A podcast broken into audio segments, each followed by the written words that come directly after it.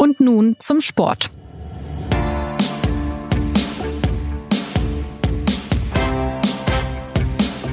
Beim FC Bayern kriselt es in diesem Herbst. Am Samstag gab es ein 0 zu 3 gegen Borussia Mönchengladbach und damit schon zum vierten Mal in Serie keinen Sieg.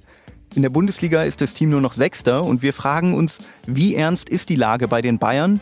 Wo liegen die größten Probleme? Welche Verantwortung hat der neue Trainer Nico Kovac?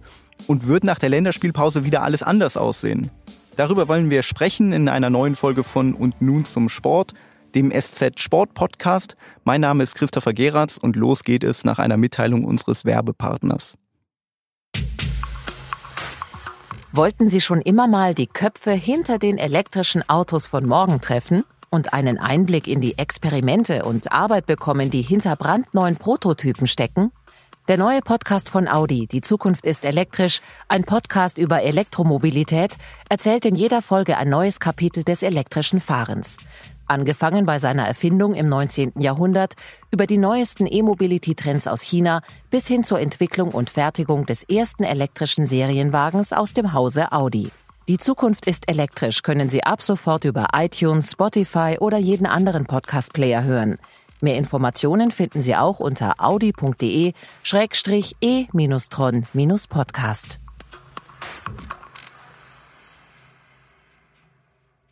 Ja, was ist los beim FC Bayern? Woran liegt die jüngste Krise? Darüber spreche ich mit Benedikt Warmbrunn. Er ist Bayern-Reporter der SZ und hat eine kleine Serie aufgebaut. Er war sowohl beim 0 zu 2 in Berlin im Stadion, als auch beim 1 zu 1 gegen Amsterdam und jetzt auch beim 0 zu 3 gegen Gladbach. Und mein Kollege aus der Online-Redaktion Martin Schneider ist auch da. Er war für die SZ bei der WM in Russland und kann womöglich einige Parallelen zum Bayern-Team erkennen. Benedikt, du warst beim 0 zu 3 im Stadion. Was hast du da für einen FC Bayern erlebt? Am Samstag hat man einen FC Bayern gesehen, der zutiefst verunsichert war und zutiefst verunsichert ist auch. Ein FC Bayern, der einen einzigen Angriff von Gladbach gebraucht hat, den, äh, der dann gleich zum 0 zu 1 geführt hat und ist schon komplett implodiert. Also man hat einen FC Bayern gesehen, wie man ihn wirklich seit Ewigkeit nicht mehr gesehen hat. Es, es waren ja unerklärliche Fehler irgendwie in diesem Spiel. Das fing beim, beim 0 zu 1 an mit äh, Niklas Süle, dann kam Mats Hummels, der zwei Fehler machte nach vorne ging äh, ganz wenig. Martin, wie, wie beurteilst du das? Ich würde es genauso aufteilen, wie du es äh, gerade gemacht hast, nämlich einmal die Fehler nach hinten, bei dem, vor allem bei den ersten beiden Toren, das 3 zu 0, das kann man mal hinten runterfallen lassen. Aber das sind halt beides Tore, die man verteidigen kann, wo man auch sagen kann, okay, es sind zwei Schüsse von Borussia Mönchengladbach halt, die, die sofort sitzen, was auch die Bayern-Spieler dann getan haben. Aber es sind beides Tore, die man wirklich gut verteidigen kann. Also das erste Tor gibt es mannigfaltige Möglichkeiten, wo man dazwischen gehen kann. Beim zweiten Tor ist es meiner Meinung nach ein völlig unnötiger Ball von Manuel Neuer, den dahin zu. Völlig unnötiges Risiko. Aber diese zwei Gegentore, finde ich, die kann man sich noch fangen, was ich viel erschreckender finde. Und da äh, deckt sich meine Analyse mit den Analysen der Bayern-Spieler, ist, dass sie in einer Situation, wo sie unter Druck stehen, wo sie 2-0 hinten liegen, zu Hause gegen Borussia Mönchengladbach, wo sie wissen, jetzt gilt's. Wenn wir, wenn wir jetzt keine Reaktion zeigen, dann äh, sind wir im Krisenmodus, dass sie dann nur zwei richtige Torchancen erspielt kriegen. Das finde ich das größere Problem. Diese, diese Verunsicherung ist ein bisschen erstaunlich, wenn man bedenkt, wie viele Weltmeister und Champions League-Sieger dort auf dem Platz standen. Also was für einfache Fehler man als Weltmeister Champions League-Sieger in so einer Situation machen kann. Man sieht aber auch gerade bei den einfachen Fehlern, dass irgendwie die gesamte Mannschaft nicht als Mannschaft auftritt, sondern jeder Einzelne für sich selbst kämpft. Es fängt ja an bei dem ersten Gegentor.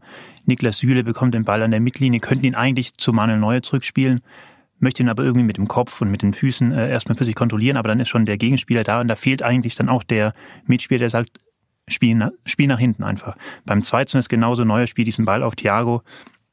Diese Bälle spielt er halt äh, sehr, sehr oft, der Neue. Die sind, das geht ganz schnell, der lässt sich den Ball sofort zuwerfen. Und es sagt aber niemand Thiago, dass er sich bitte nicht mit dem Ball drehen soll, sondern dass er ihn prallen lassen soll. Dann dreht er sich noch nach innen direkt in den Gegenspieler rein. Aber da fehlt einfach irgendwie dieses Korrektiv innerhalb einer Mannschaft, dass jemand sagt, guck mal, ganz ruhig, wir machen den Spielaufbau von hinten. Äh, und genau dasselbe ist ja vorne zu sehen, dass dann niemand äh, eben die Initiative ergreift, die dann ein bisschen weiter vorgeht. Die Spieler bleiben irgendwie in so eine Halbräumen versteckt äh, und gehen eben nicht die entscheidenden Schritte raus, zurück, rein und so weiter, um eben auch Verwirrung zu entfachen. Christoph Kramer hat nachher gesagt oder im Grunde gesagt, dass die Mannschaften keine Angst mehr haben vor dem FC Bayern. Ja, also wenn man diese vier Spiele sich mal anschaut, also gegen äh, Augsburg, Berlin, Amsterdam und äh, Gladbach, äh, dann finde ich, dass man äh, sich die Spiele gegen Augsburg und Berlin äh, noch schön reden könnte. Also da kann man noch sagen, gegen Augsburg kassieren sie äh, kurz vor Schluss das Gegentor, weil Manuel Neuer daneben greift. Gegen Berlin haben sie zumindest Chancen und äh, kassieren das erste Tor durch einen grotesken Fehler von Boateng. Aber ich finde halt diese beiden Spiele gegen Amsterdam und Gladbach, da sah man schon schon systematischere Probleme. Also da kann man nicht sagen, äh, das lief jetzt halt gerade mal äh, schief. Äh, einer meiner Lieblingssportweisheiten ist von äh, von Hermann Gerland, vom Co-Trainer des FC Bayern, überliefert von Thomas Müller, der mal gesagt hat, äh, immer Glück ist Können. Und beim FC Bayern ist gerade ein bisschen das Umgekehrte der Fall. Immer Pech ist halt dann auch ein Stück weit Unvermögen. Es ist ja erstaunlich, dass sie die ersten sechs Spiele der Saison alle gewonnen haben, dass sie danach schon relativ hoch gelobt wurden, dass alles so super lief und dass mit diesem Augsburg-Spiel, mit dem späten Gegentor irgendwie alles zu kippen scheint. Wie ist das zu erklären? Es ist nicht so richtig zu erklären. Also man äh, hat irgendwie, finde ich, gerade so ein bisschen eine Parallele zu dem Borussia Dortmund in der vergangenen Saison unter Peter Bosch, die auch am Anfang alles gewonnen haben und dann eigentlich unwesentliche ähm, Änderungen nur hatten. Das Einzige, und es lief nicht mehr, das Einzige, was ich mir vorstellen kann, ist, dass, ähm, oder was ich mir nicht vorstellen kann, sondern was ich mir selbst so erkläre, ist, dass die Mannschaft einfach entschlüsselt schon ist unter Niko Kovac. Also Niko Kovac hat angefangen, indem er auf eine defensive Stabilität viel Wert gelegt hat. Er hat das äh, Kontern der Mannschaft vermittelt, was auch in Lissabon zum Beispiel hervorragend funktioniert hat. Aber er hat eben nach vorne nur einen einzigen Plan und das ist ein sehr, sehr starkes Flügelspiel.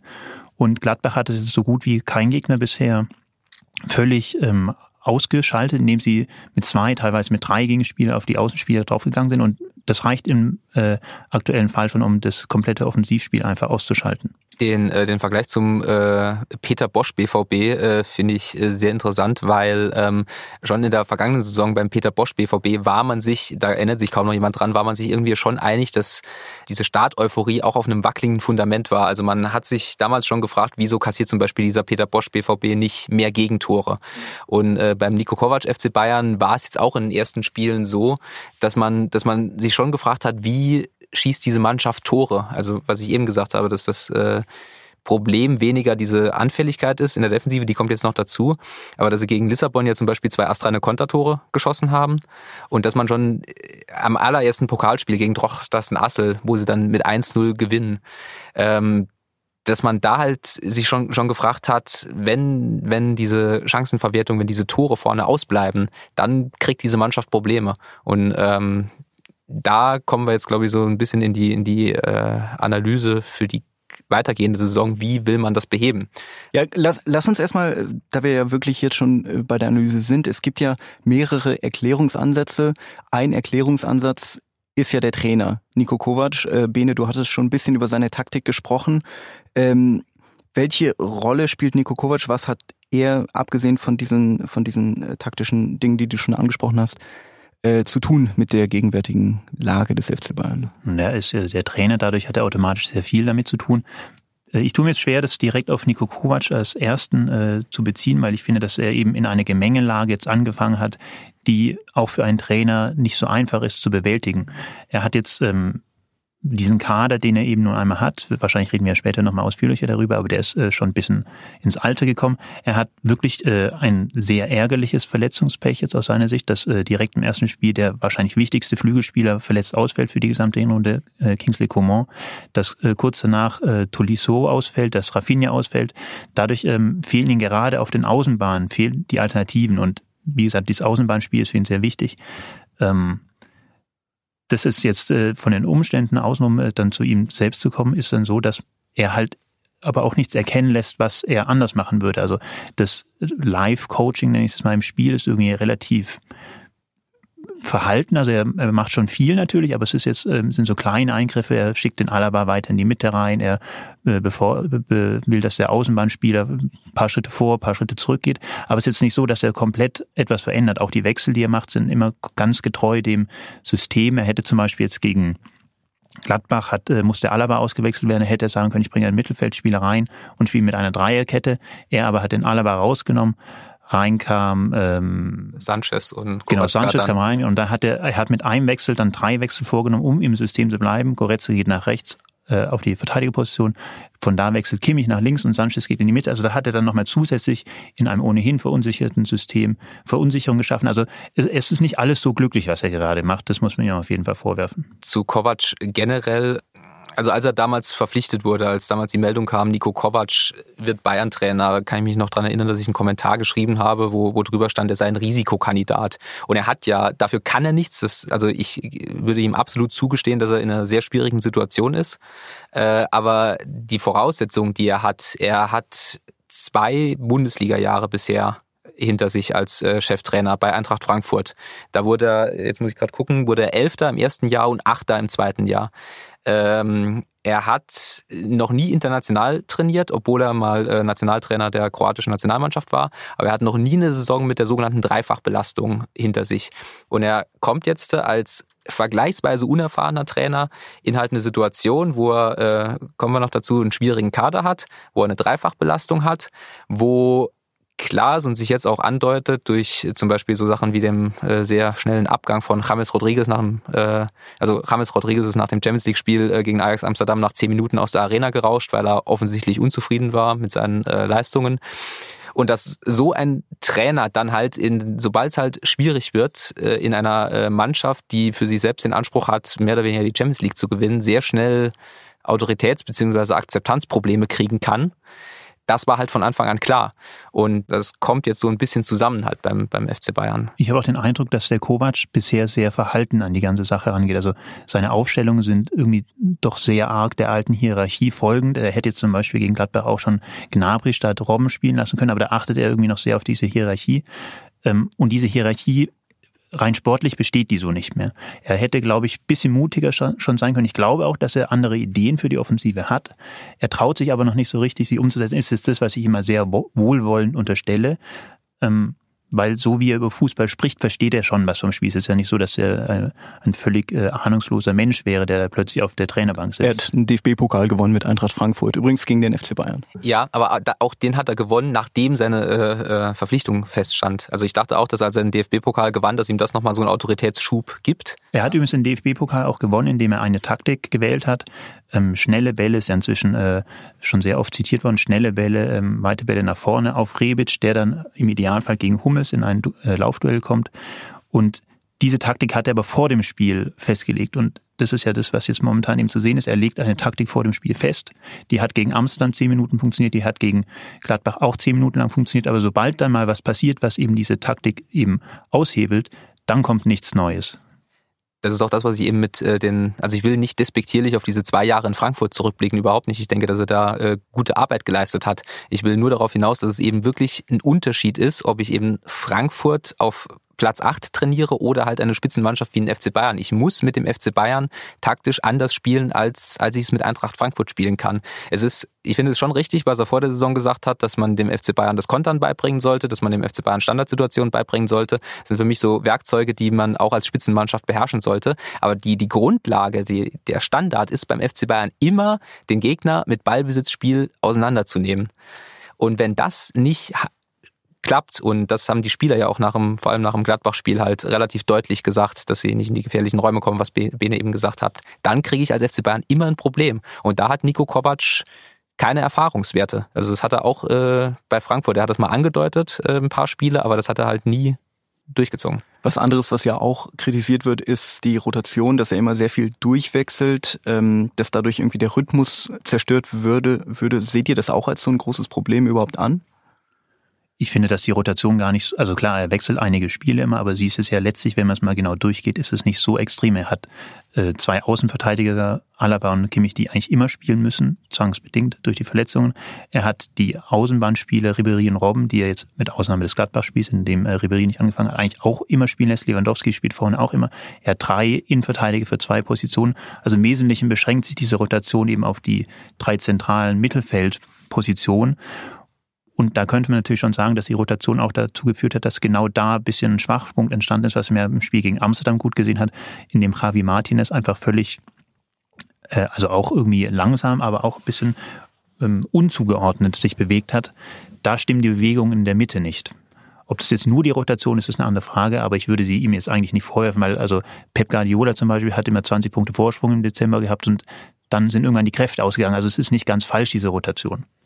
Da, dazu vielleicht noch zu dieser zu diesem Mittelfeld-Trio äh, finde ich bemerkenswert, dass äh, möglicherweise durch diese Rotation, möglicherweise durch andere äh, Kräfte die beiden Spieler, die meiner Meinung nach in der vergangenen Saison fast die wichtigsten Spieler des FC Bayern waren, nämlich äh, Javi Martinez, äh, nachdem Jupp Heynckes kam und er ja sehr stark auf, auf seinen alten Lieblingsspieler auch gesetzt hat, wo ich auch finde, dass der den FC Bayern durch den Herbst getragen hat und gegen Ende dann äh, James Rodriguez, der dann äh, hinten raus, fand ich fast der beste Spieler der Bundesliga-Rückrunde war. Genau die beiden Spieler sind jetzt in einem fast schon erschreckenden Formtief. Mm, mm, ja, gegen, gegen Ajax hat man sich bei Javi Martinez oft gefragt, wo er eigentlich war in den entscheidenden Situationen. Aber ähm, genau, wir haben eben schon so ein bisschen, Bene, du hast die Hierarchien angesprochen, dass er bestimmte Spieler aufstellt, die vielleicht sportlich nicht ganz unumstritten sind, aber in der Mannschaftshierarchie relativ hoch stehen.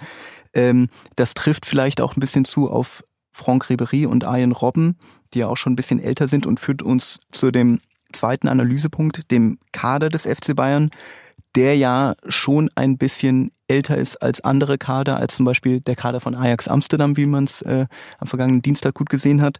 Ich, ich war ja auch bei dem, bei dem Spiel im Stadion und da sieht man, glaube ich, schon, dass Ribery und Robben nicht mehr dieses Tempo haben, was sie früher haben, dass sie, dass sie also ähm, nicht mehr so einfach im Eins gegen Eins an, an ihren Gegenspielern vorbeikommen, deswegen, dass deswegen vielleicht andere Lösungen gefunden werden müssten im Spiel nach vorne. Also da kommt ja dann nochmal die Verletzung von Kingsley Coman ins Spiel, die ja, glaube ich, wirklich ähm, zentral ist für diese Vorrunde des FC Bayern. Jetzt mal angenommen, der wäre fit, dann wäre das gegen Gladbach oder auch gegen Ajax äh, wahrscheinlich so gewesen, dass äh, Coman 60 Minuten spielt und dann kommt Ribery oder Robben spielt 60 Minuten, dann kommt Ribery oder Coman kommt im Zweifel. Also da hätte man natürlich ganz andere Alternativen und eben auch allein schon durch diesen jungen Coman ein ganz anderes Tempo auf den Außenbahnen. Ich glaube, dass alle bisschen unterschätzt haben, wie alt äh, Ribery und Robben auf einmal wirken können. Also sie sind jetzt ja dann doch irgendwie jetzt seit äh, äh zehn Jahren äh, beide mehr oder weniger im Verein und haben auch lange gut funktioniert. Bei Arne Robben zum Beispiel, finde ich, sieht man, dass er ähm, gar nicht mehr so sehr im Getümmel den Ball annimmt, sondern er muss schon von sehr weit außen kommen und dann irgendwann reinzukommen. Und dadurch passiert natürlich einfach viel, viel weniger in den Gefahrenzonen. Und ja, also äh, an den beiden zeigt sich doch sehr, dass der Umbruch einfach völlig überfällig ist zum Kader des FC Bayern, wenn du sagst, ähm, er ist alt, er ist tatsächlich der älteste Kader der Bundesliga äh, mit 27,3 Jahren, fast ein Jahr älter als der zweitälteste äh, von Schalke 04. Es ist der kleinste Kader der Bundesliga und je nachdem, wie weit äh, RB Leipzig in der Europa League kommt, könnte es der Kader der Bundesliga sein, der die meisten Spiele machen muss. Also die drei Kennzahlen einfach mal nebeneinander gestellt. Die meisten Spiele mit dem kleinsten Kader, der am ältesten ist, das ergibt eine ungesunde Kombination, allein schon von den, von den äh, Voraussetzungen. Und wenn man dann halt weiß, dass die entscheidenden Spieler dieses Kaders, nämlich Franck Ribéry und Arjen Robben, haben wir gerade gesagt, 34 und 35, dann noch Robert Lewandowski ist 30, Manuel Neuer ist 32, Jerome Boateng ist 30, Thomas Müller ist 29 dann weiß man, dass da halt viel schiefgehen kann. Hat, hat der FC Bayern im Sommer falsch geplant? Also er hat sich auf jeden Fall dazu entschlossen, spätestens mit dem Verkauf von Juan Bernat halt wirklich mit einem mehr oder weniger maximal kleinen Kader in diese Saison zu gehen. Das kann funktionieren, weil man dann eben atmosphärische Störungen ausschließt, weil also die, das alte Bayern-Problem, viele äh, sogenannte Stars und sobald dann jemand auf der Bank sitzt, gibt's Ärger. Ähm, aber man geht dann eben dieses Risiko ein, dass wenn diese äh, vergleichsweise alten Spieler eben Verschleißerscheinungen haben, hat man möglicherweise dann halt niemanden mehr zur Verfügung. Das ist halt eine Entscheidung, die man vor der Saison trifft und wo es halt die Frage ist, wer irgendwie federführend bei dieser Entscheidung war, ob das der Trainer war oder ob das der Vorstand war. Wissen wir das, Bene? Soweit ich das weiß, äh, war das ein äh, von allen gewollter Prozess. Also der Kovac wollte einen kleinen Kader. Er wollte ihn natürlich nicht so klein, dass jetzt ein Probleme kommen, das ist schon klar, aber er hat ja zum Beispiel den Verkauf von äh, Jerome Boateng, da hat er ganz entschieden sein Veto eingelegt. Demnach kann es bei Juan Bernat nicht so gewesen sein. Bei Sebastian Rudi hat er ja auch so äh, über ihn gesprochen. Ähm, ich habe jetzt das Zitat nicht äh, direkt im Kopf, aber es war schon erkennbar, dass er gesagt hat, wenn der gehen will, dann soll er ruhig gehen. Er hat ihn ja auch einfach überhaupt nicht eingesetzt. Und ich glaube, bei Bernat war es letztlich genauso. Er dachte eben auch, er hätte zwei ähm, Alternativen auf den Außenverteidigerpositionen, Rafinha und Tolisso, wenn man will. Die sind halt beide weggebrochen, aber dass dann gleichzeitig äh, der Verein dieses Risiko eingeht, ist halt schon ein bisschen optimistisch, da man ja auch einfach in Franck Ribéry und Arjen Robben zwei Spieler hat, die ohnehin immer mal wieder für Verletzungen anfällig sein können. Und äh, wenn ich halt eben Nico Kovac mehr oder weniger vorgeworfen habe, dass er äh, keinen keinen Offensivplan hat, ähm, dann sage ich, muss man aber an der Stelle natürlich auch sagen, dass alle Trainer vorher, inklusive des, äh, des Taktikers Pep Guardiola, halt immer die mehr oder weniger einfache Offensivoption hatten. Einen Flankenwechsel auf, auf die Seite und dann schicke ich Ribery oder Robben ins Eins gegen Eins und dann kommt schon irgendwas dabei raus. Also das ist quasi die einfache Option, die, die auch Pep Guardiola sehr, sehr, sehr, sehr oft gezogen hat und die Nico Kovac jetzt äh, immer Nicht, weniger zur Verfügung steht. Ja, ja, ja, das war gegen, gegen Ajax ja auch ganz interessant, um nochmal auf das Spiel zurückzukommen, dass in der Anfangself neun Spieler standen, die auch beim Champions League Finale begonnen haben. Zwei davon, also Hummels und Lewandowski für Dortmund. Aber dass, dass dieser Kader zumindest 2013 bei diesem Champions League Sieg ja nachgewiesene Klasse hatte und so anders nicht ist, aber jetzt doch ein bisschen in die Jahre gekommen zu sein. Nico Kovac sagt das ja auch, dass er sich in der Tradition äh, des äh, Stils sieht, den Louis van Gaal beim FC Bayern eingeführt hat und das führt dann eben schon mal, das ist ein vergangenes äh, Jahrzehnt ja letztlich, in dem das dann angefangen hat. Und es zeigt einfach, das ist alles doch sehr, sehr, sehr ähm, gewohnt und dadurch auch durchschaubar. Also könnten Sie ein bisschen innovativer sein? Sie müssen innovativer sein. Sie müssen innovativer sein in der Kaderplanung. Sie müssen aber auch, oder Nico Kovac muss jetzt innovativer sein in seinen ähm, Spielanlagen.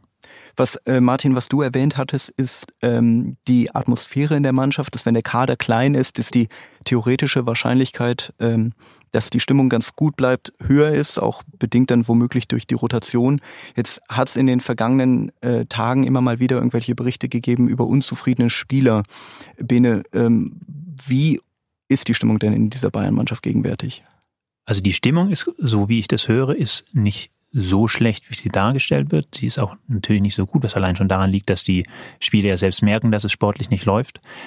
Was jetzt mehrere bestätigt haben, ist, dass James Rodriguez tatsächlich diesen äh, Wutanfall gehabt haben soll, der geschimpft haben soll, der gesagt haben soll, auch dass er weg will, der eben, das kommt ja da noch hinzu, da eben, wie Martin schon gesagt hat, das Stadion fluchtartig verlassen hat. Und was äh, wir jetzt auch gehört haben, ist, dass Spieler selbst zugestehen müssen, dass irgendwie so ein bisschen das Feuer fehlt, dass niemand mehr so richtig brennt und dass sie selbst auch sehen, dass irgendwie diese Auftritte zuletzt jetzt relativ blutleer waren. Das stimmt ja dann für, das trifft ja auf mehrere Spiele zu. Ähm, da muss man jetzt auch äh, gar nicht durchgehen. Also es gibt eigentlich viele von denen, die wir genannt haben, die jetzt eben 2013 auch schon dabei waren, sind jetzt nicht so die Spieler momentan, die vorangehen und sich gegen diese Serie stemmen. Was heißt denn das, das Feuer fehlt? Also wie bekommt man dieses Feuer wieder? Also was ich bei dieser Bayern-Mannschaft in den letzten fünf, äh, sechs Jahren, äh, muss man schon fast ausholen, halt immer bemerkenswert äh, fand oder was mir auffiel, ist das Selbstverständnis und die Art und Weise, wie sie aufgetreten sind, dass sie gesagt haben, wir sind potenziell in der Lage, die Champions League zu gewinnen.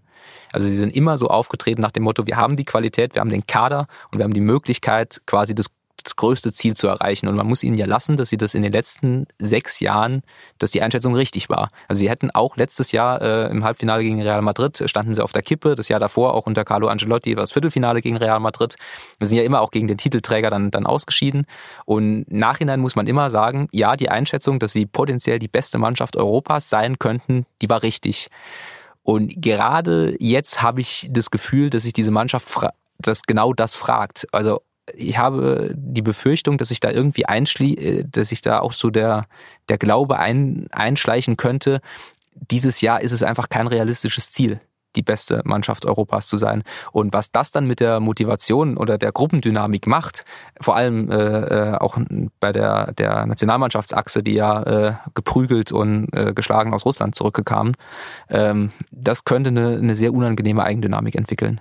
Der FC Bayern war auch in den vergangenen Jahren immer genau dann stark, wenn er ein sogenannter Spielerverein war, weil also die Spieler auch das Kommando übernommen haben. Wenn im Champions League äh, Siegjahr 2013 war es ja auch so, dass eben die Spieler auf dem Platz auch dann teilweise die Dinge selbst bestimmt haben. Da war einfach eine sehr, sehr reife, ähm, auch in Teilen autonome Mannschaft unterwegs. Und jetzt hat man, äh, fehlen eben Spieler wie damals Schweinsteiger, der vor allem körperlich und äh, physisch vorangegangen ist, Lahm, der eben auch mit seinem Kopf vorangegangen ist, oder dann später Alonso. Die fehlen und wenn man jetzt sich anschaut, wer könnte das sein, der jetzt gerade irgendwie vorangeht, dann sieht man, dass äh, Robert Lewandowski irgendwie allein schon, wie er das Spiel gerade auffasst, von der Mannschaft räumlich getrennt ist und irgendwie, glaube ich, schon auch äh, bisschen innerlich. Thomas Müller scheint auch ein bisschen mit sich selbst zu kämpfen. Jerome Boateng hatte dieses Spiel gegen Berlin, wo er wirklich mehrere Fehler gemacht hat. Der sucht gerade auch ein bisschen die Sicherheit im eigenen Spiel. Mats Hummels war jetzt gegen Gladbach wieder in seiner ähm, ja, Rolle da gefangen, dass er wirklich sehr viel mit den anderen geschimpft hat, aber gleichzeitig schon auch eigene Fehler gemacht hat. Also sind einfach viele Spiele mit sich selbst beschäftigt und gar nicht so sehr mit dem Kollektiv. Also können wir festhalten, dass einerseits der Trainer vor allem Offensivlösungen finden müsste, dass, dass viele Spieler gewissermaßen auf Formsuche sind, dass, dass äh, manche Spieler womöglich schon den sogenannten Zenit überschritten haben. Worauf wir jetzt schauen wollen, ist die Clubführung. Wir hatten eben ja schon ein bisschen über die Kaderplanung äh, des FC Bayern gesprochen. Wer ist da eigentlich äh, genau zuständig? Vom Organigramm her ist es äh, Hasan Salihamidzic, der auch jetzt ja den ähm, Kanadier Davis verpflichtet hat oder verpflichten durfte, der da mit dem äh, Scout oder Chef-Scout Marco Neppe dann unterwegs war. Das sind diejenigen, die es gerade die Spieler suchen sollten ich glaube, dass natürlich im Hintergrund sehr viel noch läuft. Äh, Karl-Heinz Rummenigge hat sehr viele gute Kontakte, die er nutzen wird. Uli Hoeneß natürlich auch. Also ich glaube, es gibt jetzt nicht die eine Figur, wie es in den äh, Jahren unter Michael Reschke als Kaderplaner war, die dann, bei der alles wirklich zusammenläuft, sondern sehr viele Einflüsse, die da den Kader irgendwie versuchen zu prägen. Und hat dieses, dieser Erfolg der vergangenen Jahre, Martin, du hast ja gesagt, dass sie immer eine Mannschaft hatten, die die Champions League hat gewinnen können, hat das womöglich ein bisschen die Dringlichkeit reduziert oder die gefühlte Dringlichkeit, jetzt doch junge Spieler nachzuholen, die auf Anhieb diese Mannschaft voranbringen können? Der Vorstand hat sich ja entschieden, dass, äh, dass dieses Jahr quasi noch nicht das große Umbruchjahr ist, weil sie haben ja äh, im Prinzip nur Serge Gnabry und Leon Goretzka geholt für 0 Euro. Also der FC Bayern hat 0 Euro an Transferausgaben ausgegeben und haben gesagt, ähm, quasi der, der Impuls, der in diesem Jahr kommen muss, das ist der vom, vom neuen Trainer von Nico Kovac. Und sie haben ja auch schon öffentlich gesagt, dass der große Umbruch nächstes Jahr kommen wird, wo sie gesagt haben, da brauchen wir das Geld, um dann eben einen Robben und oder Ribéry Nachfolger zu kaufen. Da haben sie sich entschieden und jetzt sind ihre, ihre Handlungsmöglichkeiten einfach begrenzt. Also ähm, Uli Hoeneß hat jetzt ja auch öffentlich äh, gesagt, dass er zum Trainer Nico Kovac steht. Auch die Frage, ja, das ist natürlich schön, dass es, wenn man die Rückendeckung von seinem Chef hat, aber die Frage ist auch, was, was soll er sonst tun? Also äh, er kann selbst wenn es den Gedanken geben sollte, sich von Nico Kovac zu trennen, je nachdem, was die Zukunft äh, bringen sollte, muss ja auch jemand irgendwie diesen Job übernehmen. Und es, es, es würde wahrscheinlich auch ein bisschen auf äh, die Clubführung selbst zurückfallen, die ja ähm, im April, glaube ich, war es, als die Kovac dann äh, präsentiert haben, beziehungsweise geholt haben, nicht immer so super aussah. Also diese Trainersuche war natürlich sehr kurios dass Thomas Tuchel absagt, äh, bevor er wirklich gefragt wurde dass äh, ewig lang die Hoffnung zumindest bei Uli Hoeneß bestand, dass Jupp Heynckes noch ein Jahr bleibt, dass Julian Nagelsmann, der irgendwie ja eigentlich mal so ein bisschen äh, schon mutmaßlich als Ancelotti-Nachfolger, wenn dieser die vergangene Saison zu Ende gemacht hätte, äh, im Gespräch war, dass der dann in einem Tief gerade war, als sie dann diesen Trainer festmachen wollten. Also da haben sie sich jetzt sicherlich eher ungeschickt angestellt. Sie haben sich aber ganz bewusst für Nico Kovac entschieden, weil er ja genau das geschafft hat in Frankfurt, dass er eben einen Kader, der vielleicht nicht aus sich selbst diese Stärke holt, dass er den dann irgendwie strafft. Das ist, gelingt ihm momentan nicht, aber es ist ihm ja in den ersten Wochen gelungen. Und ich weiß noch, dass äh, nach dem Saisonstart ja alle ähm, begeistert waren, wie fit und straff geführt diese Mannschaft aufgetreten ist. Thomas Müller hatte ein ganz neues Körpergefühl, hatte man den Eindruck. Also ich würde jetzt auch noch nicht sagen, dass diese Entscheidung völlig falsch war. Unter Louis van Gaal zum Beispiel gab es auch einen ähnlich ähm, schlechten Start. Ich glaube, es waren sogar drei Niederlagen in den ersten Partien. Ich weiß gar nicht, in den ersten wie viele Partien. Der Wiesenbesuch äh, der Mannschaft wurde sogar abgesagt, was ja somit das ähm, Schlimmste ist, was man als FC Bayern München äh, während der Oktoberfestzeit machen kann. Also ich sehe schon noch, dass all das, was Sie in Nico Kovac gesehen haben, dass es noch funktionieren könnte, wenn eben Nico Kovac sich mehr traut, Nico Kovac zu sein. Also wie viel Vertrauen genießt Nico Kovac denn jetzt noch bei der Clubführung? So wie Uli Hoeneß sich jetzt geäußert hat, äh, er hat gesagt, er stehe wie eine Eins hinter Nico Kovac, egal was auch in den nächsten Wochen passieren mag, genießt er zumindest bei Uli Hoeneß sehr viel Kredit und da Uli Hoeneß nach wie vor ja ein Mensch ist, der sehr, sehr, sehr viel Einfluss in diesem Verein hat, glaube ich, er wackelt auch nicht. Natürlich werden die genau beobachten, wie er jetzt weiter damit umgeht. Wie wird er diese Krise auch moderieren? Er ist ja auch ein Trainer, der geholt wurde als Moderator diese Dinge muss er jetzt wirklich das erste Mal äh, beweisen, wie auch eben auch, dass er eine andere Spielidee noch verfolgen kann als diese, die offensichtlich dechiffriert wurde mit diesem offensiven ähm, Gedanken, allein über die Außen wird es zum Erfolg führen. Man muss dazu ja sagen, es ist ja noch nicht so viel passiert, mal abgesehen davon, dass der FC Bayern jetzt äh, wirklich sehr, sehr schlecht ausgesehen hat zuletzt. Aber wenn man auf die Tabelle der Bundesliga schaut, ist Dortmund vorne, aber auch nur mit vier Punkten. Im DFB-Pokal ist der FC Bayern weiterhin vertreten nach diesem Sieg gegen Trochtersen Assel. Und äh, in der Champions League sind sie immerhin noch Gruppenzweiter und haben jetzt nicht, sagen wir, die schwierigste Gruppe aller Champions League-Gruppen. Ähm, und jetzt ist die Länderspielpause, es gibt zwei Wochen kein Spiel. Es ist also eigentlich nicht so tragisch, oder Martin? Nee, also man muss bei allem Krisengerede beim FC Bayern ja immer mehr oder weniger, oder nicht immer, man kann das Selbstverständliche betonen, nämlich dass dieser Kader, äh, den wir jetzt natürlich kritisiert haben äh, und eingeordnet haben, aber trotzdem ist dieser Kader natürlich in der Lage, die Bundesliga zu gewinnen. Er hat letztes Jahr äh, mit wie vielen Punkten? 19, 20? Mit sehr vielen Punkten Vorsprung die Bundesliga gewonnen. Das, was in diesem Jahr spannend, man darf es ja gar nicht zu laut sagen, spannend werden könnte, ist, dass Borussia Dortmund halt wirklich einen sehr starken Eindruck macht. Auch wackelig, also wir haben gegen Augsburg Augsburg drei Gegentore kassiert, hätten auch fünf kassieren können. Das, da muss man auch ein bisschen aufpassen, wie man das interpretiert. Aber diese Dortmunder Mannschaft macht erstmal einen sehr guten Eindruck und die sieht so aus, als könnte sie diesen FC Bayern herausfordern. Aber die Vorstellung, dass der FC Bayern jetzt auf Platz sechs irgendwie durch die, die Liga dümpelt, wie das im Moment äh, ja der Fall ist, die ist ja grotesk. Also die werden natürlich wiederkommen, sie werden äh, Spiele gewinnen. Ähm, die Frage ist halt, ja, genau, ob, ob man es quasi schon, schon als äh, Meldung oder als, als Krise verkauft, wenn der FC Bayern plötzlich einen seriösen Herausforderer hat, was er ja die letzten sechs Jahre mehr oder weniger nicht hatte. Das ist ganz interessant, wenn man auch auf den Spielplan schaut. Also wie gesagt, sie haben jetzt zwei Wochen Pause und dann in zweieinhalb Wochen stehen gleich sechs Spiele an gegen Wolfsburg, gegen Athen, Mainz, Rödinghausen, Freiburg, Athen und bei allem Respekt vor diesen Clubs könnte es natürlich sein, dass man nach diesen Clubs dann äh, nach diesen Spielen wieder sagt, dass alles wieder gut ist beim FC Bayern und dass sie dann mit einem sehr positiven ähm, Eindruck gegen den nächsten Gegner antreten, der dann am 10. November Borussia Dortmund heißt. Das könnte sein, allerdings äh, muss man ja sagen, dass man vor zwei Wochen äh, nach dem Spiel auf, äh, auf Schalke gedacht hat, ja gut, jetzt kommen ja auch Gegner, die relativ leicht sind, ist vielleicht mit Ausnahme noch von Mönchengladbach. Und jetzt kommen aber auch Gegner, in denen dann auch doch wieder der ein oder andere kleine Kniff drinsteckt. Wolfsburg ist dieses Jahr deutlich frischer äh, oder äh, fresher als äh, in den vergangenen Jahren. Athen hat ähm, ein Stadion, das als Hexenkessel gilt. Mainz hat bisher erst vier Gegentore kassiert, da muss man auch erstmal ein Tor schießen. Also das, da könnte schon noch Und der auch Rödinghausen wollen wir nicht unterschätzen. Auch Rödinghausen wollen wir nicht unterschätzen. Also da könnte schon der ein oder andere Stolperstein stecken. Aber ja, es sieht so aus, als ob dann der FC Bayern eigentlich langsam wieder in die Spur kommen müsste und dann eben gegen Dortmund den wirklich ersten großen Härtetest dieser Saison hat. Ja, kommt der FC Bayern wieder in die Spur? Das werden wir wahrscheinlich dann in fünf Wochen besser beantworten können, wenn die Münchner gegen Borussia Dortmund gespielt haben. Das war's für heute von und nun zum Sport. Wenn Sie Fragen, Anregungen, Kritik haben, melden Sie sich gern unter podcast.sz.de. Bis zum nächsten Mal.